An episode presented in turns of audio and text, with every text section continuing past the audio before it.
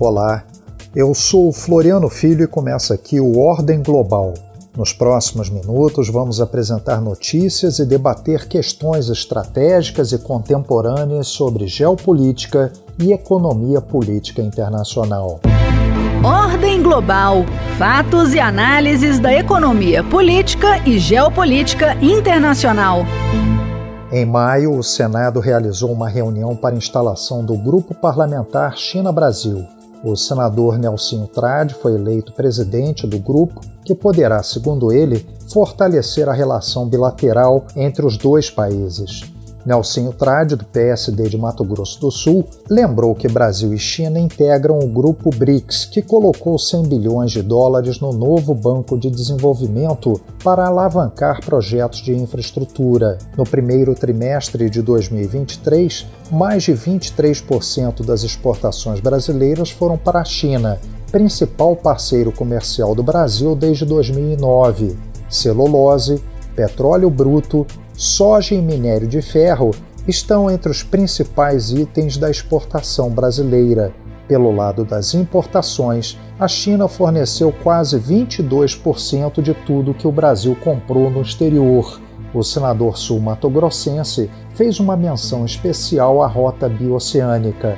O projeto de infraestrutura regional une o estado de Mato Grosso do Sul aos portos de Antofagasta e Iquique, no Chile, atravessando o Paraguai e a Argentina.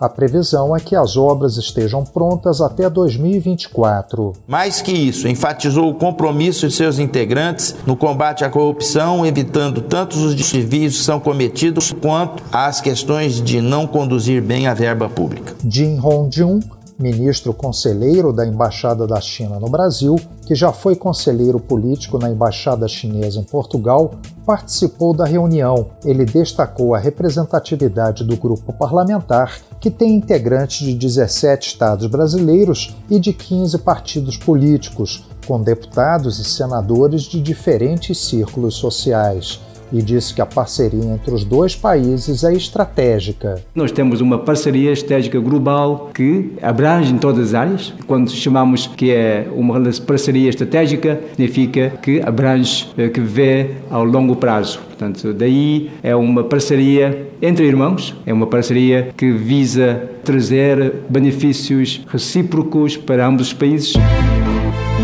O Ordem Global conversou com Luciano Munhoz, professor do curso de Relações Internacionais do Centro Universitário de Brasília. Ele é especializado em economia política da China e comentou, entre outros assuntos, sobre o estado atual das relações Brasil-China, sobre o Mercosul e sobre os acordos assinados recentemente entre os dois governos.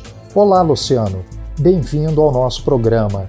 A China se tornou o principal parceiro comercial do Brasil é preocupante o fato de exportarmos basicamente produtos primários, especialmente soja e petróleo, e importarmos produtos industrializados deles? Essa é uma crítica que já vinha sendo feita nos primeiros governos Lula, nos anos 2000, mas agora, no, no, nesse terceiro governo Lula, há uma perspectiva de reindustrialização do Brasil e possivelmente com um investimento chinês em infraestrutura. Esse é um dos acordos assinados na recente visita do presidente Lula à China. Então, por um lado, do ponto de vista das relações entre os dois, é preocupante porque aí você acaba tendo uma complementariedade primária exportadora o Brasil exportando bens primários importando bens industrializados. Por outro lado, é, em função da soja e do minério de ferro, que o Brasil tem um superávit comercial com a China. Isso também é positivo. Tendo em vista esse desnível qualitativo, o Brasil corre o risco de se desindustrializar ainda mais? A depender das pretensões do atual governo, a tendência é que o Brasil não agrave a sua situação de desindustrialização, especialmente comparado com a China, com as relações comerciais entre os dois. Essa visita do presidente Lula à China se voltou a marcar um, um novo patamar das relações bilaterais e você tem hoje uma boa perspectiva de investimentos chineses nessa reindustrialização brasileira. O Brasil tem um, muitos problemas de infraestrutura. Hoje você tem a perspectiva do lançamento do PAC 3 e o financiamento dessas obras de infraestrutura pode vir em grande parte com um capital chinês. Você também tem a possibilidade do Brasil, através de acordos com a China, especialmente com a empresa Huawei, de o Brasil entrar e começar a desenvolver o 5G e o 6G também, ou seja, uma nova geração de telefones celulares, de telefonia, em parceria com os chineses. E por fim, você tem a possibilidade aberta hoje de investimentos da China na economia verde, por exemplo, na produção de ônibus elétricos. Isso aí já está em implementação hoje. Como se compara a relação comercial e de investimentos com a China com a que temos com os Estados Unidos? A China é o maior parceiro comercial do Brasil, isso desde 2009. Os Estados Unidos são o segundo maior parceiro comercial, então são grandes parceiros comerciais. O Brasil exporta muito minério de ferro e soja para a China e importa bens industrializados. Importa muitos bens industrializados dos Estados Unidos também. A pauta comercial com eles, com os americanos, é deficitária para o Brasil. Né? Então o Brasil mais importa do que exporta. E nós exportamos para os Estados Unidos muito petróleo bruto, aeronaves, peças de aço e ferro semi-acabadas também. Você tem uma certa dificuldade com exportação de laranja, por exemplo, exportação de algodão. Já houve problemas no passado, inclusive contenciosos na OMC. Hoje em dia você está tendo uma disputa pelo Brasil, especialmente na questão do 5G, entre Estados Unidos e China, pelo mercado brasileiro, e também a questão dos semicondutores. Os Estados Unidos hoje estão iniciando um movimento que eles chamam de nearshoring ou friendshoring, que é tentar deslocar a, a cadeia global de suprimentos de semicondutores, está muito centrada na Ásia, na China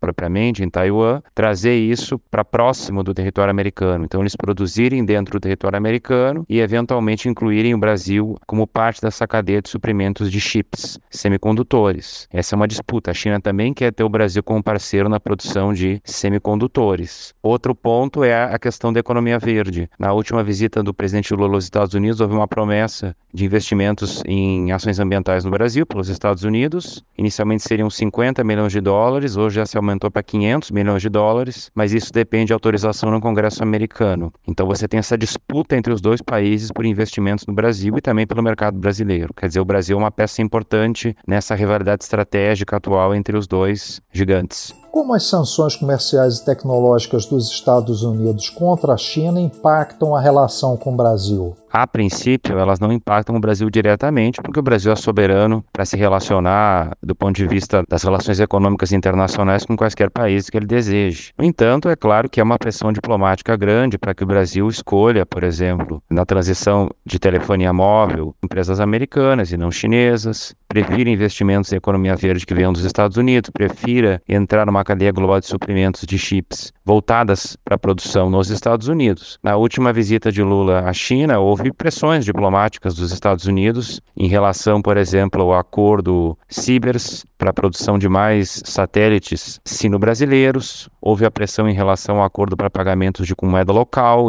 real e yuan. Só que na última visita do presidente Lula à China, ficou bem demonstrado que o Brasil é capaz de resistir a essas pressões e o Brasil tem sabido jogar autonomamente dentro dessa rivalidade estratégica. Então, do ponto de vista direto, imediato, o Brasil é autônomo para decidir. É claro que você pode ter retaliações, né? empresas americanas podem desistir de investir no Brasil caso haja uma preferência maior à China, mas isso é parte do jogo. A ideia do Brasil é ver o que, o que, que os dois países, Estados Unidos e China, têm para pôr na mesa, têm para oferecer, para que o Brasil, de acordo com seu interesse nacional, escolha o que é melhor para ele. A China vem tomando o espaço das exportações brasileiras na Argentina considera que isso seja uma ameaça para o Mercosul? Nós temos relações comerciais com a Argentina muito adensadas. A Argentina é o terceiro parceiro comercial do Brasil. Isso aumentou muito a partir da década de 90 com a criação do Mercosul. Você teve idas e vindas, períodos melhores e piores, mas a Argentina é muito importante para o mercado brasileiro, especialmente para a exportação de produtos industrializados brasileiros. A linha branca, por exemplo, automóveis, eletrodomésticos, é um, é um exemplo de produto que a gente exporta para eles. Importamos muita farinha de trigo da Argentina. Agora, agora, com a nova presidência do Lula, você tem também a vontade de retomar a liderança da América do Sul. E entre os elementos que constituem essa liderança, tem que ver com o Brasil conseguir liderar o Mercosul. E, portanto, existe essa disputa entre Brasil e China pelo mercado da Argentina. Por isso que, recentemente, na vinda do presidente Alberto Fernandes ao Brasil, o presidente Lula chegou a afirmar que o Brasil é responsável pela Argentina. O Brasil tem que ajudar a Argentina a resolver sua crise econômica, que é muito séria no momento. Então, o Brasil agora está estudando a possibilidade de financiar exportações de empresas brasileiras para a Argentina, que com a inflação galopante na Argentina, empresas brasileiras sentem muita incerteza se eles vão receber ou não o seu pagamento e quando vão receber. À medida que o peso argentino se desvaloriza, se você demora muito para receber esses pagamentos na Argentina, o poder de compra do pagamento diminui. Enquanto o Brasil se propõe, o governo brasileiro,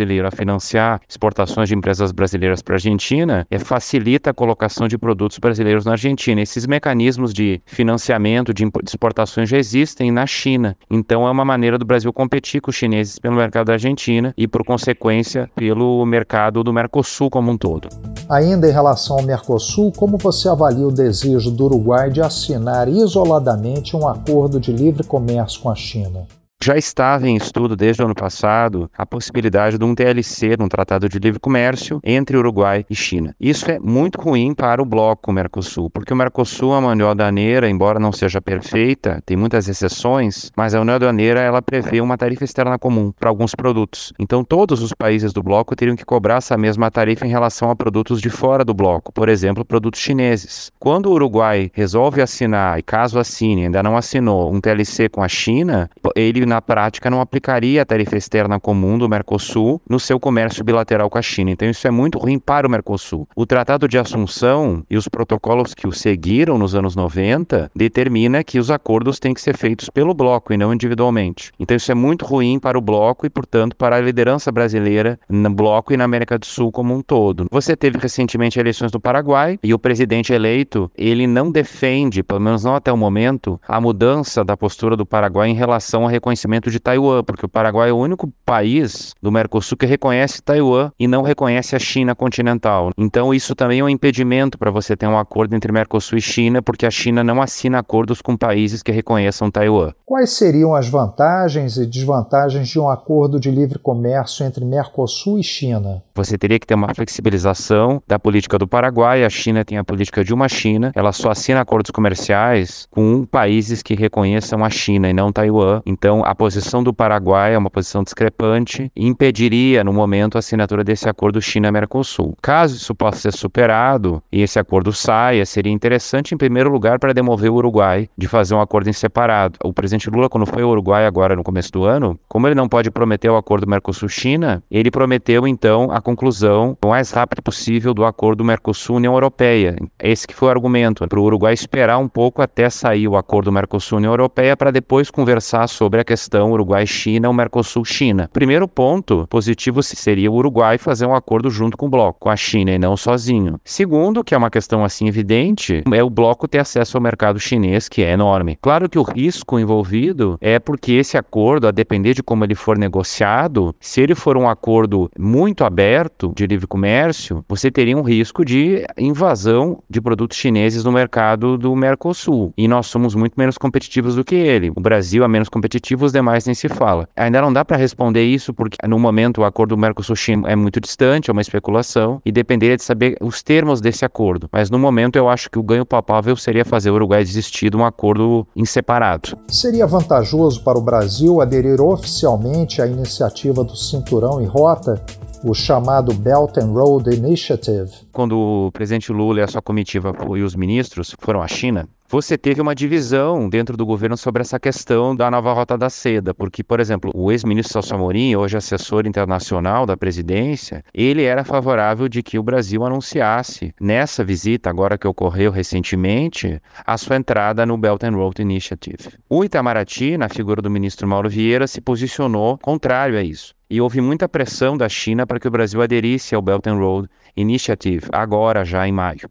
Por que isso aqui não foi feito? Porque o Brasil tem adotado uma posição de equidistância pragmática. Eles têm crescido realmente, eu acredito que a princípio não é preocupante. Se esses investimentos servirem para melhorar a qualidade do serviço, dar fornecimento de energia elétrica no Brasil e baratear o preço para o consumidor, isso é algo a princípio positivo. Os chineses, o investimento deles no setor elétrico brasileiro, boa parte vai para a energia hidrelétrica. Agora, quando o presidente Lula foi à China, um dos acordos assinados previu uma parceria entre uma empresa do setor elétrico chinesa, a State Grid, que é uma gigante, e Itaipu Então, me parece que, por, se a gente pegar o caso de Itaipu, Itaipu é uma empresa estatal, binacional, brasileira e paraguaia, e o Brasil mantém controle sobre as decisões dessa empresa de Itaipu, acordado com o Paraguai, então me parece que no momento não é preocupante. Investimentos chineses, por exemplo, em energia verde é interessante também, energia solar, energia eólica, dentro dessa questão da transição para a economia de baixo carbono. Claro que tem o caso da Eletrobras, que agora foi privatizada, e é a tendência que você tenha muitos investimentos privados no setor elétrico no Brasil. Tem que ver como que isso vai ser feito e tem que observar o impacto que isso vai ter, mas do ponto de vista de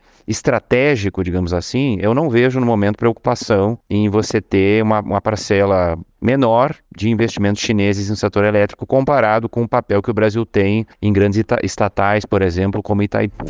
O que os acordos recentemente assinados entre Brasil e China significam para o futuro das relações entre os dois países? Você teve uma série de acordos assinados. A visita do presidente da comitiva à China foi intensa, inclusive com visita à fábrica da Huawei, que indica alguma coisa, ou seja, a vontade do Brasil, indiferentemente dos Estados Unidos, eh, fazer negócios com essa empresa chinesa e avaliar a possibilidade de parceria com os chineses nas tecnologias avançadas de telefonia móvel, 5G e 6G. Você teve acordos também na questão de investimentos no meio ambiente, investimentos em infraestrutura, o Cibers, mais uma geração de satélites. Esses acordos Cibers são antigos, eles vêm dos anos 80, mas agora mais uma geração de satélites vão ser produzidos. Esses satélites vão ser muito importantes para monitoramento e sensoriamento remoto da Amazônia, por exemplo, que agora tem ainda batido recordes de queimada e desmatamento. Você também teve acordo para pagamento em moedas locais, yuan e real, com compensação entre os bancos centrais. Então me parece que, do ponto de vista brasileiro, é interessante esse relançamento. A China é muito importante para nós. Para o Brasil, o mais importante, como eu colocava nas respostas anteriores, continuar exportando minério de ferro e soja, mas atrair investimentos chineses para setores de infraestrutura que tem, são fundamentais para a reindustrialização do Brasil. Do lado da China, a China de 2023 é diferente da China de 2009 ou 2005. Hoje eles realmente estão lutando pela construção de uma nova ordem mundial e a China, portanto, quer atrair esse parceiro, um parceiro que historicamente esteve na área de influência dos Estados Unidos no Ocidente, no hemisfério ocidental, que é o Brasil. Obrigado, Luciano. Por hoje, o nosso podcast Ordem Global fica por aqui. A você que nos ouve, muito obrigado pela audiência e até o nosso próximo programa.